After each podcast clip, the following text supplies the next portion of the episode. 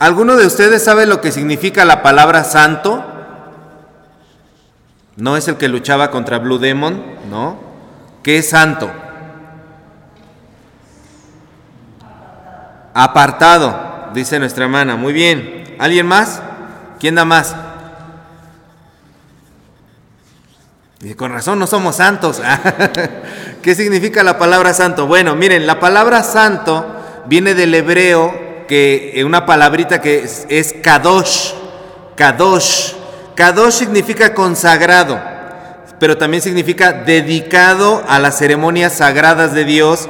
Significa algo que es un santuario, significa algo que es limpio, algo que es apartado, como nos decía nuestra hermana, algo que se purifica. Entonces vean, santo significa eh, consagrado, dedicado a las ceremonias sagradas de Dios, santuario, limpio, apartado y algo que se purifica. Eso significa la palabra santo. Por eso, muchas personas con este significado, muchos cristianos, muchas denominaciones a lo largo de toda la historia de todos los años han tenido una severa confusión sobre lo que significa ser santo. Los mismos judíos en la palabra de Dios tenían ese tipo de confusión, llevaban al extremo todas las reglas. Ellos recibieron 613 mandamientos. Imagínense, nosotros con 10 batallamos, ahora 613 mandamientos, son muy difíciles de seguir y de recordar. Entonces, no conforme con que tenían 613 mandamientos en este código legal, los maestros judíos creían que había que agregarle como algunas especificaciones, porque decían, hay lagunas en la ley, hay leyes que no se entienden del todo, entonces hay que agregarle algunas para que se entiendan mejor. Entonces en la época de Jesús ya había muchos comentarios, muchas especificaciones, muchas reglas extra que en ocasiones pesaban más que las 613 reglas originales.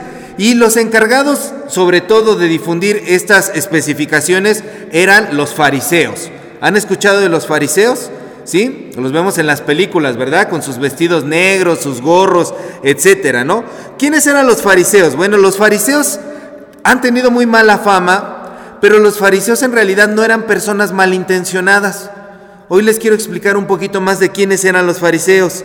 No eran malintencionadas del todo. Fariseo viene de una palabra hebrea que es perushim. Perushim significa separado separado. Vean ustedes entonces se parece un poquito a la palabra santo. Santo es apartado, consagrado para Dios y fariseo es separado, separado. Entonces el fariseo es el que se separa, es el separado. Ellos creían, los fariseos tenían esta creencia. Era un grupo religioso en la época de Jesús que creían y se preguntaban a sí mismos, ¿por qué hemos sido esclavos? De los egipcios, de los babilonios, de los asirios, de los persas, de los romanos. Todo mundo ha hecho con nosotros lo que ha querido. Nos han pisoteado, nos han esclavizado. ¿Por qué? Porque nos hemos apartado de la ley de Dios. Nos hemos olvidado de la, de la ley de Dios. Nos hemos apartado de cumplir con lo que Dios pide. Lo hemos abandonado muchos profetas lo llegaron a decir, ustedes se apartaron de, de mis caminos. Entonces ellos interpretaban que el día que el pueblo de Israel volviera a las ordenanzas de Dios, Dios los iba a liberar. Por eso era necesario que por lo menos un día, un día, esto era lo que ellos creían, un día todos, todos en Israel cumplieran al 100% la ley de Dios. Entonces estos hombres decían, si un solo día cumpliéramos toda la ley de Dios, vendría el Mesías, vendría el Salvador, nos sacaría de la esclavitud que estamos viviendo ahorita con Roma. Ellos, eh, eh, podría ser este Mesías que fuéramos liberados, pero para eso es necesario que le demostremos a Dios que por lo menos un día somos capaces de cumplir los 613 mandamientos. Por eso estos fariseos se esforzaban en escribir especificaciones para que a la gente le fuera más fácil cumplir la ley de Moisés y que no hubiera ni un solo errorcito.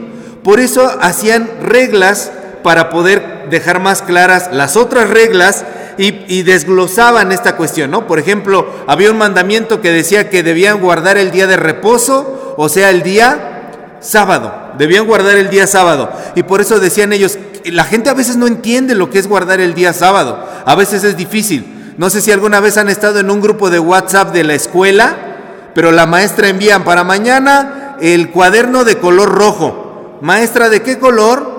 Y debe de ir forrado así, y debe de ir forrado de la otra manera. ¿Cuaderno de qué tamaño? Entonces la pobre maestra ya se hizo bolas allí, ¿no? Y los papás a veces les cuesta trabajo entender eso, ¿no? Es, es todo un lío. Bueno, los fariseos tenían ese pensamiento. la gente escucha que hay que guardar el sábado, pero no entiende lo que es guardar el sábado porque todo el mundo dice, pero si hago esto es guardar el sábado, si hago el otro es guardar el sábado o no. Entonces los fariseos por eso ponían estas reglas y decían, mira, si tú levantas tu lecho, levantas tu cama, alzas tu cama en sábado, es trabajo, ya no lo estás guardando. Si tú te dedicas a la alfarería, es trabajo, ya no estás guardando el sábado. Si tu animal o un familiar incluso se cae en una zanja, eso es trabajo, no puedes hacer trabajo. Si das tantos pasos, es trabajo, no puedes hacer trabajo en, sábado. Por eso hacían estas especificaciones y para la época de Jesús eran tan estrictos con estas cosas y por eso encontramos y a veces leemos a los fariseos y nos caen gordos así de, ay, esta gente de veras es como muy metodista, ¿no? Eh, a todo quiere encontrarle para ver cómo se deben de hacer las cosas. Bueno, así eran ellos, eran muy estrictos, eran muy rigurosos porque en el fondo tenían una buena intención. Ellos querían que la gente cumpliera al mil por ciento la ley de Dios y eso iba a hacer que el Salvador por fin llegara y ellos fueran libres de la opresión. Y en un principio eso no es malo, ¿verdad? Querer agradarle a Dios hasta en lo más mínimo. Querer agradarle a Dios hasta en el último detalle y en la última área de tu vida de la forma más específica posible. Pero lo malo es que todo eso termina convirtiéndose en una carga imposible de realizar. Entonces, en sábado, en la vida real, en la práctica, en el día a día, si tu hijo se cae en una zanja, ¿a poco no lo vas a sacar? Es la vida de tu hijo. Y a veces hasta se contradicen las leyes, porque tú puedes decir, los fariseos me dijeron que no trabajara, que no sacara a mi hijo, pero si no saco a mi hijo estoy incumpliendo el mandamiento de amar a mi prójimo como a mí mismo, ¿no? Y de cuidar a, los que Dios me ha encargado. Entonces, si se me cae mi oveja, voy a ir por mi oveja, tengo que levantarla. Y a veces Jesús les reclamaba eso, les decía, ustedes se enojan de que yo sane en sábado, pero si se les cae un animal, a algún lugar van y lo sacan. ¿Qué no vale más una persona que un animal? ¿Por qué se enojan de que yo sane en sábado? No, no tienen misericordia. Tus papás se podían enfermar en sábado. ¿A poco no ibas a ir a ayudar a tus papás? ¿A poco no ibas a ir a socorrer a tu familia? Tenías que ayudarlos. Y a veces también la gente en esa época era muy pobre y no tenía que comer y tenían que ir a pescar para darle de comer a su familia. ¿A poco no ibas a ir a pescar en sábado? Claro. Entonces, ¿qué pasaba? La gente rompía la ley y los fariseos ¡pah! se volvían locos. No, pues están rompiendo la ley, por eso no viene el Mesías. Y por eso eran estrictos y por eso señalaban a la gente. Por eso se volvían separados. se separaban de la gente y decían, nosotros sí cumplimos las cosas a cabalidad y ustedes no. Es su culpa que el Mesías no venga. Es su culpa que el Mesías no esté aquí. Porque ustedes son una bola de pecadores. No cumplen al 100% la ley. ¿No ven que es necesario que un solo día lo hagamos? Y por eso marcaban a las personas y las señalaban. Venía un leproso y que decían, ni me toques vete para allá, sáquenlo de la ciudad porque tenemos que cumplir la ley. Eran los separados. Y por el otro lado, estos fariseos también tenían sus pecadillos, por supuesto. A los fariseos, como se, se separaban de la gente, les encantaba ser vistos, les encantaba presumir, les encantaba ser reconocidos, que la gente dijera, este es un hombre de Dios, este es un hombre que realmente es santo. Eran, eran presumidos, eran medio fantoches y eran hipócritas, les gustaba ser exhibicionistas o santurrones. La palabra santurrón quiere decir alguien que demuestra su devoción religiosa de una manera exagerada e hipócrita. Es totalmente lo contrario de lo que dijimos que significa la palabra santo. Entonces esta forma de vivir de los fariseos nunca se apagó, no se quedó en tiempos bíblicos, solamente se transformó y hasta el día de hoy se ha colado al cristianismo. Aún hoy en día hay fariseos, hay personas santurronas, esos que piensan que si cumplimos la ley de Dios a totalidad, obtendremos el favor de Dios. ¿No han escuchado a esas personas de, no, ahora sí me voy a portar bien con Dios porque he estado pasando una mala racha en mi vida? Son personas que creen que la bendición de Dios depende de lo que ellos hagan o de lo que dejen de hacer. Entonces cuando ellos se portan bien, por eso Dios me está dando bendición. Y cuando se portan mal, dicen, no, por eso Dios no me ha bendecido, porque me estoy portando mal. E incluso le dicen a otros, mira, todo esto se está pasando porque te estás alejando de Dios, porque te estás portando mal. Es gente que cree que se gana la bendición o la maldición de Dios por cumplir con las cosas. Y por eso se esfuerzan. Se esfuerzan. En el fondo no son malas personas. Se esfuerzan en separarse de todo lo malo o mejor dicho, se esfuerzan en separarse de todo lo que ellos consideran que es malo. Y en la actualidad hay muchos grupos cristianos así. Sale una nueva canción y ¿qué dicen? No, apártate de ella, no la escuches. No la escuches, eso es malo. Sale un nuevo programa y dicen, no, eso es impuro, no lo veas, sepárate, apágale a la televisión. Hay personas que, que, en la cuadra a lo mejor no tienen muy buenas costumbres y que dicen, no te juntes con ellos, ni les hables. Son pecadores, los hijos de Dios, no debemos juntarnos con esas personas. Hay una fiesta y usted va a la fiesta y dice, no, es que esos son, son carnalidades, es pecado. ¿Cómo es posible que ustedes vayan a esas fiestas? Hay una nueva moda y dicen, no la sigas, te podrías condenar. Todo eso es malo delante de Dios. Es gente que piensa así. Son cristianos que se separan. Pero se separan de qué? Del mundo. Son cristianos separados. Son cristianos fanfarrones, santurrones, fariseos. Y yo no sé si muy en el fondo, muchas de estas personas, yo no soy quien para juzgar, pero no se dan cuenta de que son hipócritas y que tienen ganas de ser reconocidos. Yo no los puedo juzgar, pero generalmente una cosa va ligada de la otra. Generalmente es así. Una persona que se las da de muy santo, generalmente es porque en el fondo tiene el deseo de que los demás lo reconozcan. O quizá lo peor es que solamente tienen miedo. ¿Tienen miedo de qué? De que si un día dejan de hacer lo que Dios les dice, en ese día Dios los puede castigar. Y a veces predican así, si hoy viniera Cristo, ¿a dónde te irías? De acuerdo a tus acciones. Son gente que tiene miedo del castigo de Dios, no viven en la libertad, viven en el miedo de pensar que en cualquier momento Dios los puede castigar. Pero el día de hoy el Levítico nos dice otra cosa. Por favor, abran su Biblia. Levítico 19. Vean lo que dice el versículo 2, léanlo conmigo, por favor. Dice, habla a toda la congregación de los hijos de Israel y diles, santurrones seréis. No, ¿verdad? Dice, santos seréis porque santo soy yo, Jehová, vuestro Dios. Versículo ahora el 17 y el 18. No aborrecerás a tu hermano en tu corazón razonarás con tu prójimo para que no participes de su pecado, no te vengarás, ni guardarás rencor a los hijos de tu pueblo, sino amarás a tu prójimo como a ti mismo. Levítico 19, en estos versículos 1, 2, 17 al 10 y 18, nos llama a todos, a todos fuertemente, no a ser fariseos, sino a ser santos. ¿Y qué dijimos que significa santo? Consagrado, dedicado para las ceremonias sagradas, santuario, limpio, apartado, purificado. Y aquí alguien puede decir, pero por eso, ¿no, pastor? Eso es lo que significa apartarse de las cosas del mundo, eso es lo que es ser santo. No. Y en estos versículos tenemos el significado de lo que es la verdadera santidad. ¿Cómo te consagras al Señor? Santo es consagrado. ¿Cómo te consagras al Señor? Cuando no aborreces al otro en tu corazón.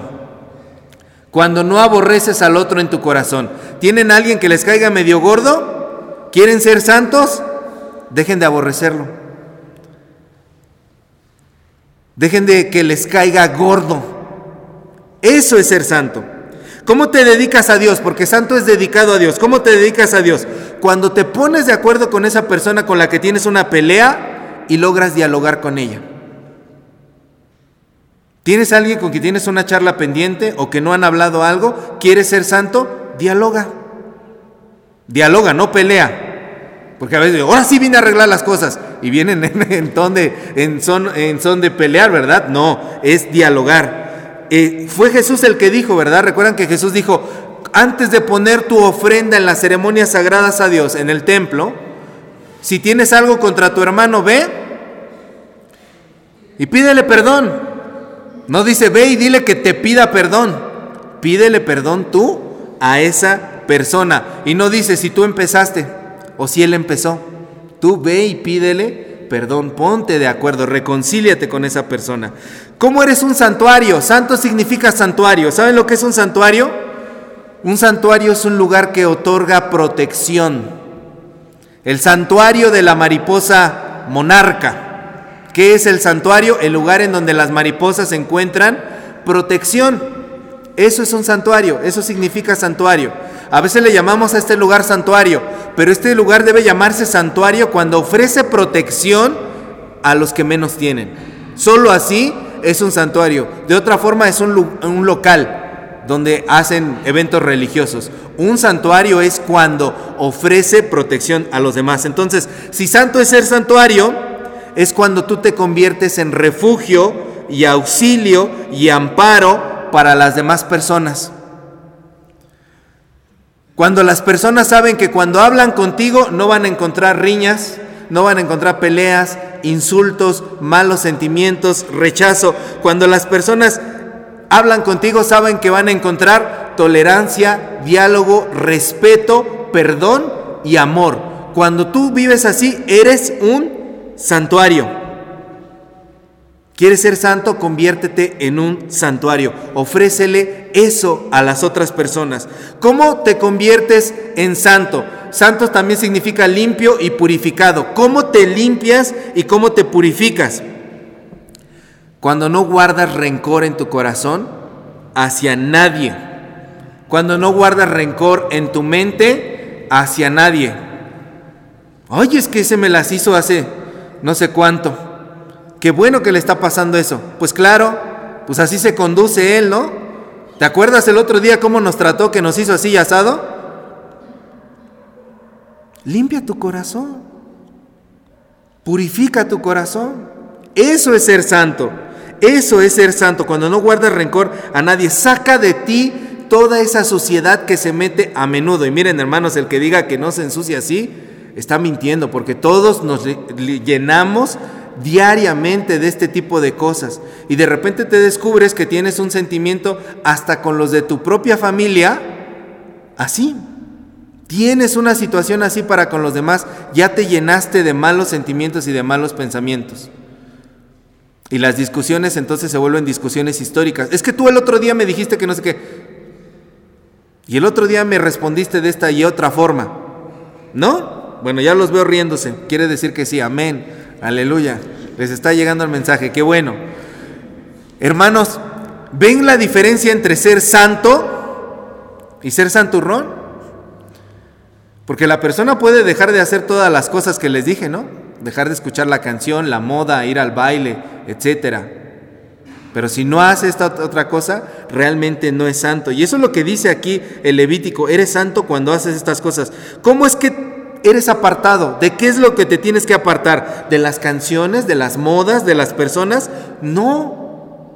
Lo que dice Levítico es que te apartes del odio y del mal, porque cuando no te apartas de eso, participas del pecado que sientes contra los demás. Y termina diciendo, ¿cómo te apartas del mal? Ama a tu prójimo como a ti mismo.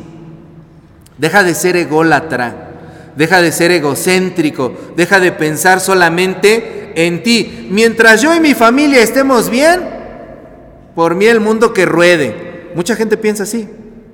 Mucha gente dice así, esa es su filosofía de vida. A mí lo que me importa son los míos, los demás no me importan. Ama a tu prójimo como a ti mismo. Y Levítico termina diciendo algo muy fuerte, hermanos. En el versículo 18, eh, ustedes pueden ver en el versículo 18, antes de que pase al 19, hay dos palabritas. Véanlo en su Biblia, por favor. Antes del 19 hay dos palabritas. ¿Cuáles son las dos palabras antes del versículo 19? Yo, Jehová. Esto significa, esta palabra es ciertísima. Este mandamiento es inmutable.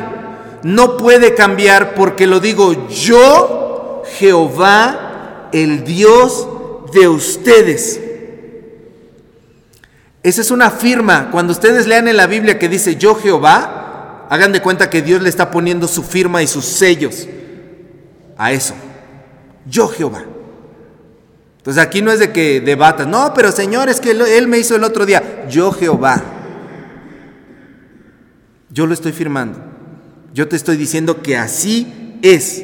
Entonces, ser santo no es un asunto meramente del interior, de lo que dejas de hacer, de lo que no participas. Ser santo se trata de tu trato que tienes hacia las demás personas. Por eso, en nuestra iglesia metodista, en nuestra doctrina, la santidad, que es una de nuestras doctrinas más importantes, decimos la santidad es social. Porque solo eres santo cuando socializas bien con los demás, cuando amas a tu prójimo como a ti mismo. La santidad no es un asunto interior, es un asunto de cómo te llevas con los demás. Y termino con una pregunta. Delante de ti, hermana, hermano, hoy tienes dos opciones. Ser santurrón o ser santo.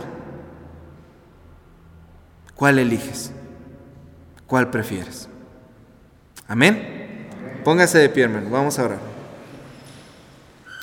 Amado Dios, gracias Señor, porque nos regalas la oportunidad de meditar en tu palabra y hablas a nuestro corazón.